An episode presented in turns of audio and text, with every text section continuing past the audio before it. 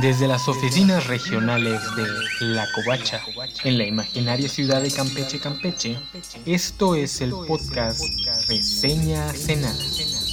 Un podcast donde reseñamos cultura pop para gente que tiene mejores cosas. Con su anfitrión, César Castañón.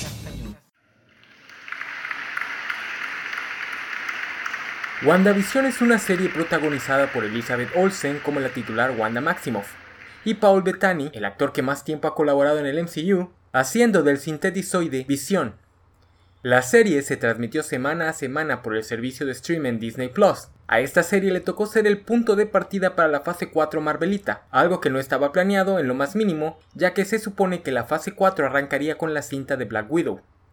Ni siquiera estaba planeado que fuera la primera serie del MCU en la plataforma Disney Plus.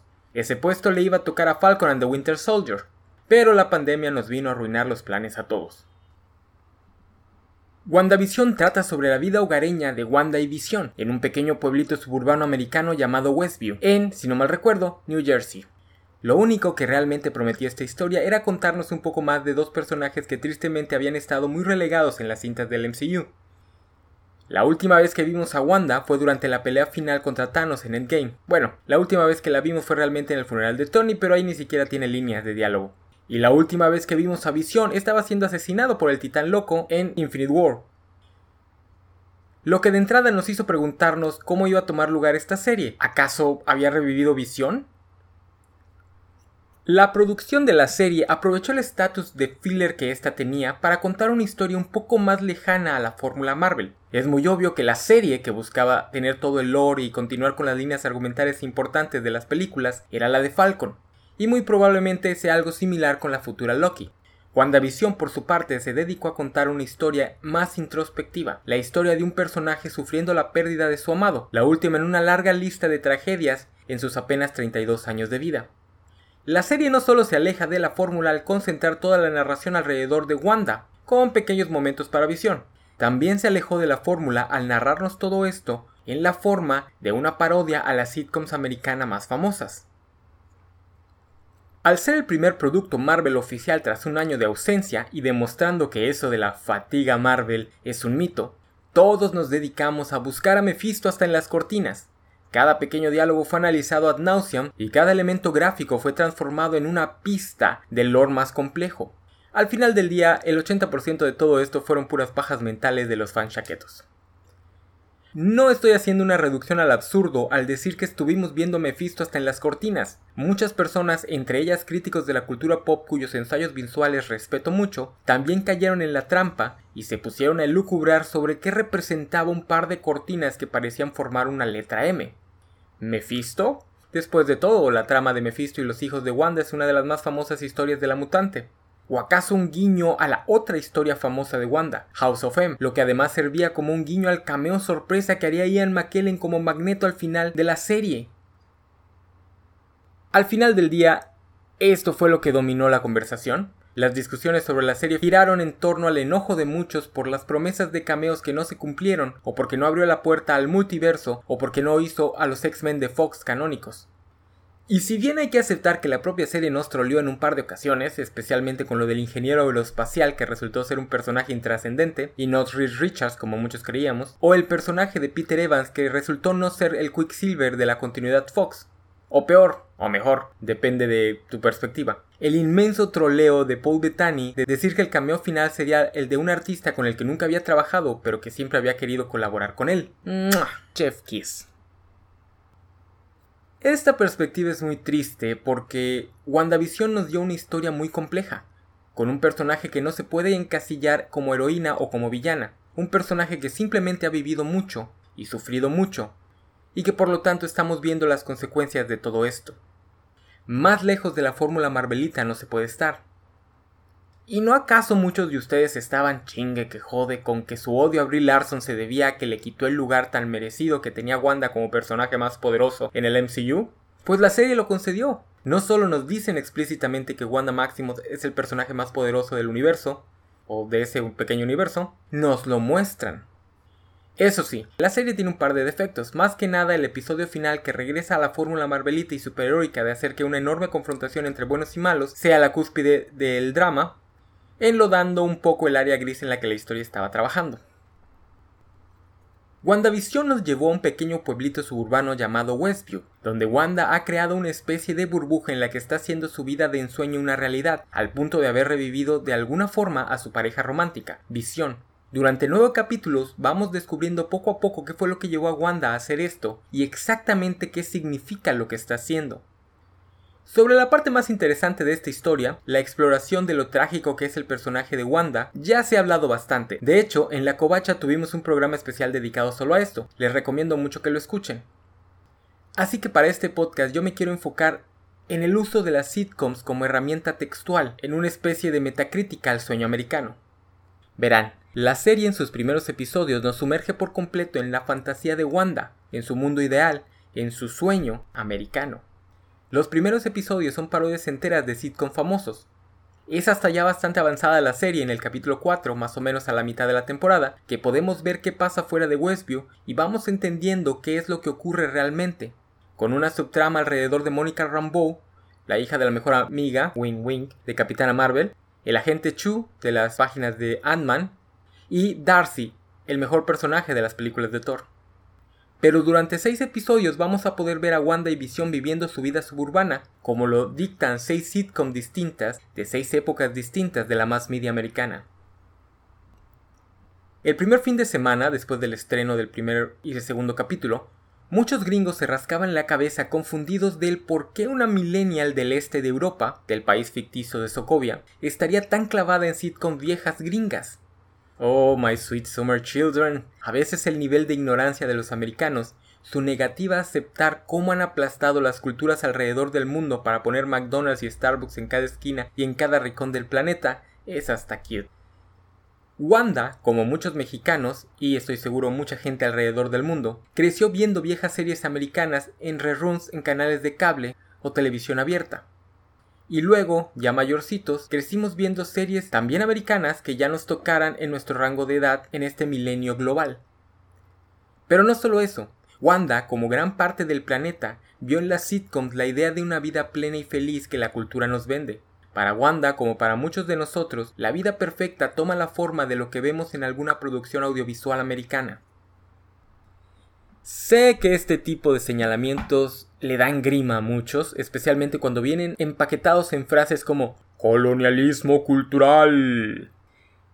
Así que tengo que hacer el asai para explicar que esto no se refiere a que hay una maligna cabala de gente malvada que le esté lavando el cerebro a la gente tontita que no es capaz de darse cuenta de que los están manipulando porque nunca ha leído los 10 puntos de manipulación de Chomsky. No, no, no, no. Esto se refiere simplemente a las dinámicas entre culturas hegemónicas y culturas periféricas. Y se da de muchas otras formas, no solo en la más media gringa contra la más media regional. Dentro del propio México, por ejemplo, también ocurre, con la cultura del centro del país, especialmente el DF, dominando lo que es y lo que no es mexicano, con respecto a las otras partes de México, completamente diferentes a los chilangos o los tapatíos. Por poner un ejemplo. Además, no es algo de que los propios gringos se salven, Hablando específicamente de las sitcoms, estas fueron un producto de posturas ideológicas contrarreformistas que moldearon la visión del mundo de los propios ciudadanos de la Unión Americana, no necesariamente porque hubieran intenciones nefastas detrás de ellas, sino porque nacen de estructuras de poder que querían una fantasía que les regresara o que ejemplificara ciertos valores morales específicos. De entrada, las sitcoms ayudaron a crear esta idea de la familia nuclear, algo que aunque les sorprenda a muchos, es un concepto relativamente reciente, incluso para los países angloeuropeos. WandaVision inicia su historia con una parodia a las series como el show de Dick Van Dyke o I Love Lucy, series que como Wanda buscaban reflejar la idea de familia perfecta. En este caso, una nueva pareja construyendo su nueva vida en la forma del sueño americano original, que es una casita en los suburbios con su jardincito y su rejita blanca. Esto en la vida real era una mezcla de wishful thinking y propaganda, tras la Segunda Guerra Mundial, a los mercados les convenía la idea de que las parejas jóvenes que crearían el baby boom compraran casas nuevas donde solo vivieran ellos y sus hijos para darle un boom al mercado inmobiliario, lo cual obviamente iba en contra de las tradiciones de la mayor parte de los grupos humanos, más arraigadas en la idea de familias extendidas viviendo en el mismo lugar o familias viviendo en la misma casa que sus tatara tatara tatarabuelos. Un poquito más perversa es el retrato de los roles de género, También en la posguerra, la cultura americana estaba desesperada por volver a la normalidad, y como siempre esta normalidad sueña con los buenos viejos tiempos, que rara vez son reales y muchas veces son invenciones de las filias y fobias de los conservadores. En este caso específico, regresar a las mujeres a la cocina. Tras casi una década de guerra, muchas mujeres se vieron forzadas a entrar al mundo laboral que antes solo estaba abierto para los hombres. Y como respuesta a esto, en los 50 hubo un gran empuje cultural para volver a crear la idea de que la mujer realizada es aquella que es la matriarca de familia. El hombre lidera, la mujer comanda, como diría la canción de Cohen. Para su segundo episodio, WandaVision se mueve a la década de los 60, y al final de este, al Technicolor. En este episodio hay un momento muy genial que probablemente pasó desapercibido. Las camas de la pareja, que en el primer episodio están separadas, emulando a las, series cincuenteras, donde por la censura no se podía mostrar a los esposos durmiendo en la cama juntos, aunque fueran marido y mujer. En la serie, esto cambia durante las primeras secuencias del episodio, justamente como pasaría con, la, con las sitcoms de la década de los 60.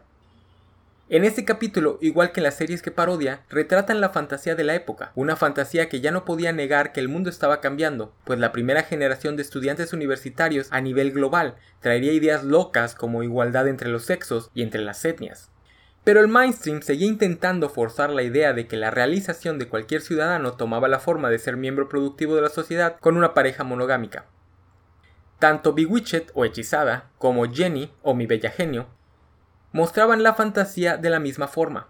La mujer es infinitamente más poderosa e inteligente. De hecho, los intereses románticos masculinos de ambas series, aunque de buen corazón, nunca fueron muy brillantes, algo que WandaVision parodia con la subtrama del chicle. Pero eso sí, ambas mujeres eh, empoderadas deciden dejarlo todo para ser esposas abnegadas. Al igual que las series que parodia, este es el episodio que cambia de blanco y negro a color. Aunque esto ocurre hasta la última escena, cuando se revela que Wanda está embarazada. Cosa similar ocurrió con Hechizada y Mi Bella Genio, que inician su run como series en blanco y negro y a mitad o a finales de las últimas temporadas cambian a Technicolor. En el homenaje a la década de los 70, especialmente a la tribu Brady, la historia ya inicia a todo color y el enfoque de la narración se hace mucho más grande, saliendo de la simple pareja y la casita y la vida dentro de la casita a empezar a tener eh, repercusiones sociales. Este es el episodio en el que el personaje afroamericano entra a la casa de los Visión, o serán los Maximoff, eso nunca quedó claro. También este episodio tiene una subtrama de una mujer dando a luz, algo que tal vez les parezca difícil de creer a los más jóvenes, pero era algo que no se podía ver en TV, por lo menos no en horario familiar. Ignoro si las series de los 70 llegaron a mostrar algo de este tipo, es una década de las sitcoms gringas que nunca me tocó ver en reruns, o por lo menos no recuerdo siquiera si las series que parodia Wanda en este capítulo llegaron a transmitirse en México, entre ellas La Tribu Brady, que sin embargo ubico por osmosis cultural de una docena de otras comedias que le hacen referencia. Aún así, sí sé lo suficiente de esta era para saber que al igual que en este capítulo, las series de los 70 comienzan a abrir el enfoque de las sitcoms a tener más relevancia en la cultura pop americana especialmente en términos del libertinaje de los hijos y la presencia de personas de color, en lo que básicamente era una interacción entre la fantasía de la sitcom de familia nuclear y los debates públicos que se estaban teniendo en la América de los 70. Para la década de los 80, la producción de WandaVision decide homenajear series como Family Ties o Full House, Aquí además del homenaje general, la serie hace un doble homenaje, ya que las hermanas mayores de Elizabeth Olsen, las gemelas Olsen, iniciaron sus carreras interpretando ambas a la bebé de la familia Tanner. En esta era de las sitcoms, la fantasía de la familia nuclear ya no podía sostenerse. ¿Han notado cómo muchas series de esta época incluyen personajes externos medio locochones? Algo que realmente inició Happy Days media a mediados de los 70, pero que se volvió la trope eh, famosa de las sitcoms de los 80. Piensen en Alf, por ejemplo. También es en esta época donde se vuelve más común explorar otras formas de familia, donde algún padre esté ausente, como en el caso de 3x3, con una familia de tres varones educando a tres niñas. Para esta época, las sitcoms ya no podían ignorar que había estilos de vida alternativos y que estos no eran simplemente the boot of the joke. Recuerdo, por ejemplo, Who is the Boss, la famosa serie de Tony Danza, donde se interpreta a un amo de llaves que trabaja para una mujer empoderada e independiente, que sin embargo necesita un hombre que la ame. Por cierto, ¿alguien recuerda que intentaron hacer un remake mexicano? Se llamaba algo así de Ángel. Y este episodio también aprovecha ese pequeño juego metatextual de parodiar la serie más famosa de las hermanas de la actriz principal para presentarnos a los gemelos de Wanda y Visión ya como niños, o sea, con líneas de diálogo y no menos bebés. Y en otro guiño metatextual, literalmente hacerlos envejecer ante nuestros ojos, algo que, por lo menos hasta hace muy poco, era súper común en la ficción americana. O tienes bebés que no hablan, o tienes ya niños de 4 o 5 años que pueden dar diálogos cute o hilarantemente maduros para su edad. Curiosamente, también pasó en la serie de Paso a Paso, donde los hijos del tío Jesse, dos gemelos, pasan de bebés a niños en el espacio de unos cuantos capítulos. En el siguiente capítulo damos paso a algo que se me hizo muy gracioso. Aunque 3x3 llegó a los 90 y muchos de nosotros la vimos en los 90 y por lo tanto muchos ya la ubicamos más como en la década de los 90, realmente es ochentera. WandaVision se salta por completo esta década. Puede ser porque en los 90 las sitcoms aceptaron que el sueño americano de la casita en los suburbios ya no era lo que los americanos soñaban y se transformaron acorde. El príncipe del rap o la niñera eran historias que reconstruían las tropes sitcomeras al ponerlas en cara de una familia afrodescendiente, en el caso de la primera, aunque el show del Bill Cosby lo había hecho primero, y rica. Y en el caso de la niñera, o de Nanny, esta era una sitcom que además se mezclaba con romcom, donde la protagonista de clase trabajadora terminaría enamorando al millonario para el que trabajaba, lo cual fue una trop muy cenicientera que estuvo muy de moda en los años 90, y imagino que por imitación de todos los que crecieron viendo la serie de Tony Danza. Otra serie de esta época, por ejemplo, es Clarissa, que igual rompía muchos de los estereotipos de las sitcoms de los 80, y luego de la misma actriz Sabrina la Bruja Adolescente, que era básicamente una reinvención de Mi Bella Genio adaptando el famoso cómic de Archie Comics, donde una bruja adolescente vivía aventuras de los adolescentes americanos. Ambas alejando el foco de la sitcom de los aburridos padres a los locochones hijos, muy en la vena de Salvados por la Campana. Y de series como Married with Children ni hablemos, esa era una burla declarada al sueño americano, pintando al padre como un idiota cuyo mayor logro en la vida fue ganar un partido de fútbol preparatoriano. Lo más cercano a una sitcom tradicional que yo recuerde de esta época fue la de Step by Step. Y aún así era una serie llena de debates sobre feminismo y luchas sociales, aunque muchas veces de forma errónea o cringy. Los 90 fueron realmente la era de las series de jóvenes profesionistas en Nueva York. Seinfeld, Mad About You y, como no, la horrorosa y sobrevalorada Friends demostraban que el sueño americano ya no era tener una familia nuclear y una casita suburbana. Todos queríamos ser jóvenes y estar ligando en la gran ciudad. Como ven, la década de los 90 fue la primera vez que las sitcoms se comenzaron a cuestionar a ellos mismos, por lo cual no había mucha lógica en usarlas dentro de WandaVision, pues de hacerlo habrían tenido que parodiar la parodia o cuestionar los cuestionamientos, etcétera, etcétera.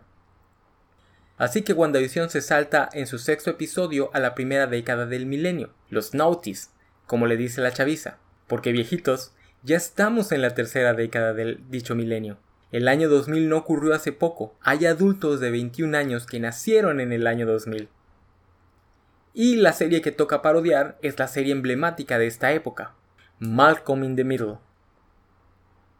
Tras el 9-11, la mentalidad gringa dio un giro de 180 grados queriendo retomar sus raíces, alejándose de Nueva York, o en el caso de Queen of Queens o similares, llevarlas a las partes suburbanas de la Gran Manzana. Para este momento ya había dos generaciones enteras, los boomers y los Gen Xer, que crecieron con la fantasía que las sitcoms habían creado, así que para ellos los buenos viejos tiempos estaban reflejados en dichas historias, por lo cual los 00 estuvieron llenos de sitcoms con familias nucleares viviendo la vida moderna. Pero no fue sino hasta Malcolm que el formato encontró su nueva voz. Malcolm muestra una cara de la vida americana que las sitcoms rara vez se habían atrevido a mostrar, lo mucho que cuesta mantener este nivel de vida.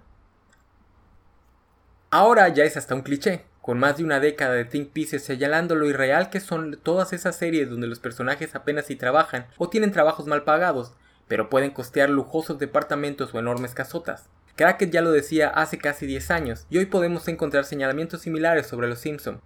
Pero Malcolm ya lo estaba haciendo hace casi 20 años atrás, en la forma de comedia. La familia de Malcolm no es pobre, pero tampoco es rica, y se tienen que agarrar de uñas y dientes a su estatus suburbano. Los dos padres tienen que trabajar, y cuando los hijos mayores alcanzan cierta edad tienen que empezar a trabajar también.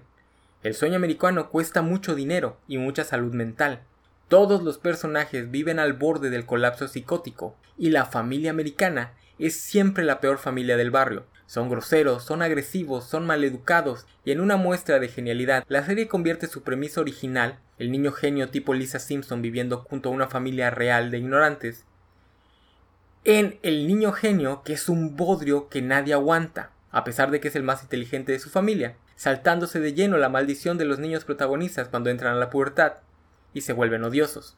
Tal vez por eso, de esta época, esta es la serie que todo mundo recuerda. Y esta es la serie que WandaVision usa para comenzar a descarapelar el sueño de nuestra protagonista, que comienza a cuestionarse a sí misma lo que está haciendo y también es el capítulo que usan para introducirnos al tío cool, una trop que es más de la sitcom de las décadas pasadas como el primo Cody de Paso a Paso o el tío Jesse de 3x3, pero que le viene bien para que los gemelos tengan a alguien con quien interactuar de la misma forma que los hermanos de Malcolm interactúan. En una cova charla alguien comentó que Wanda está tan profundamente dolida que incluso acepta la presencia de un desconocido pretendiendo ser su hermano. Está tan desesperada por hacer realidad este mundo ficticio que está dispuesta a dejar entrar a alguien que no conoce a su casa con tal de mantener la fachada de familia perfecta. Nuevamente, el sueño americano cuesta mucho, y tal vez sea solo eso, un sueño. Las parodias terminan con el capítulo que parodia Modern Family, serie estrenada en el 2009 y que por lo tanto le toca la década de los nuevos 10 una serie cuya principal promesa es justamente llevar la fantasía de las sitcoms a la modernidad, con una pareja gay, una pareja no solo interracial sino intergeneracional y ambos yendo a su segundo matrimonio. Todo esto girando alrededor de nuestra clásica familia nuclear de papá, mamá y los tres niños. La serie era buena, por lo menos a mí me gustaba, pero siempre sentí que era un desesperado intento de mantener vivo un formato que ya está muerto. De la misma forma que Wanda está cada vez más desesperada por mantener viva su fantasía, que se comienza a desmoronar pedazo a pedazo. Es casi como si la serie nos dijera que este es el límite del sueño americano original, el de la familia suburbana. Obviamente no es intencional, simplemente el hecho de que apenas estamos empezando una nueva década y Modern Family acaba de terminar hace un par de años y aún no sabemos cómo serán las nuevas sitcom. Pero el hecho de que WandaVision termine sus parodias aquí, en la serie que además usaba el formato de documental ficticio o reality TV, es muy ad hoc. En la era de las redes sociales es imposible creernos esta fantasía de la vida idílica de un papá y una mamá con tres hijitos y sus mascotas. Además, ya es muy obvio que muy pocas personas sueñan con esto como su gran sueño de vida. No en este mundo donde todos queremos ser celebridades. A partir de aquí, WandaVision se compromete más a la trama del MCU, más dentro del género superheroico, y se aleja por completo de la construcción del sueño americano detrás de las sitcoms. Lo que a mí me pareció muy triste, a mí todas estas parodias homenajes se me hacían mucho más interesantes. Sin embargo, la serie aún se toma la molestia de darnos un flashback que deje en claro lo que ya suponíamos la mayoría. Wanda ama las sitcoms porque siempre fueron su lugar feliz, su vía de escape. Podemos ver que sus padres, como muchos padres alrededor del mundo, usaban la más media gringa para tratar de que sus hijos aprendieran inglés en un intento desesperado de darles una mejor vida. Además, el formato de historias donde todo se arregla al final de los 30 minutos le caen a Wanda como un lugar donde esconderse de su mundo envuelto en guerras, a donde llevar su imaginación para pretender que su familia feliz es real y no una simple fachada puesta por sus padres para protegerla de los horrores que literalmente la esperan fuera de su ventana. También me gustó que nos recordaran lo de la bomba de Stark, un pequeño jab a los inicios del MCU como una fantasía post 911, lo que además le da una lectura, aunque aquí sí no creo que sea intencional, de mover la fantasía de las sitcoms a las fantasías superheroicas, que como la avalancha mediática del MCU ha demostrado, es la nueva fantasía global, simple e infantil para un mundo demasiado heterogéneo. Aunque al final WandaVision termina su historia como otra historia de superhéroes, con Wanda enfrentando a un villano en una batalla épica, la crítica que le hace a las sitcoms me hace pensar que en la producción del MCU hay mucha gente preguntándose ya, ¿qué tanto puede durar la fantasía del MCU? ¿No está también condenada a morir en las manos de una globalidad que ya sabe que estos sueños del Good Boy Scout que nos salvará a todos no son más que el lavado de cara que el imperialismo americano pretende fabricarse? Así como las sitcoms vendían una fantasía suburbana, el MCU en general, el género de superhéroes, vende una fantasía americana de centro derecha. La idea de que el mundo ya está bien como está, ya llegamos al final de la historia, y solo hay que defender nuestras sociedades de los males que las quieren acosar. El final de WandaVision no es un final feliz. Aunque Wanda se libra de cualquier señalamiento de culpa por haber raptado a un pueblo entero, De hecho, Mónica Rambeau hasta le dice que le entiende y ella hubiera hecho lo mismo. Sin embargo, el Stringer nos muestra que Wanda es peligrosa. Tal vez no sea una villana, pero tampoco es una heroína. Simplemente es una mujer que ha sufrido mucho y ahora tiene el poder de cambiar el mundo para bien o para mal, o por lo menos de intentarlo. Porque esto es algo que el género de superhéroes siempre ve como algo malo. El mundo ya está bien, y quienes quieren cambiarlo de forma radical son los villanos que están enamorados de su propio ego. El héroe solo debe detener criminales y regresar a su trabajo de 9 a 5, o a su preparatoria o a su universidad. Dudo mucho que Doctor Strange and the Multiverse of Madness aborde a profundidad estos temas. Dudo que Disney se atreva a romper por completo con la fantasía que vende. Pero Disney también es famoso por hacer que la fantasía mute con respecto a la cultura en general, en los 90 nos dieron princesas empoderadas que decidían por sí mismas quedarse con el príncipe y hacerlo probar que era digno de ellas, en vez de simplemente esperar ser rescatadas con un beso. Y en el nuevo milenio nos han dado princesas que ya no quieren quedarse con un príncipe sino ser independientes. No me extrañaría que en la cabala del mal que la empresa Disney es ya se esté pensando por dónde tienen que ir los superhéroes para poder seguir vendiendo los productos a su alrededor.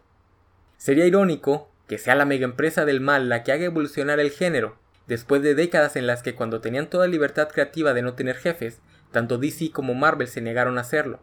Pero, then again, es fácil experimentar cuando tienes el millón de dólares de colchón que te permite equivocarte y no quedar por completo en la bancarrota.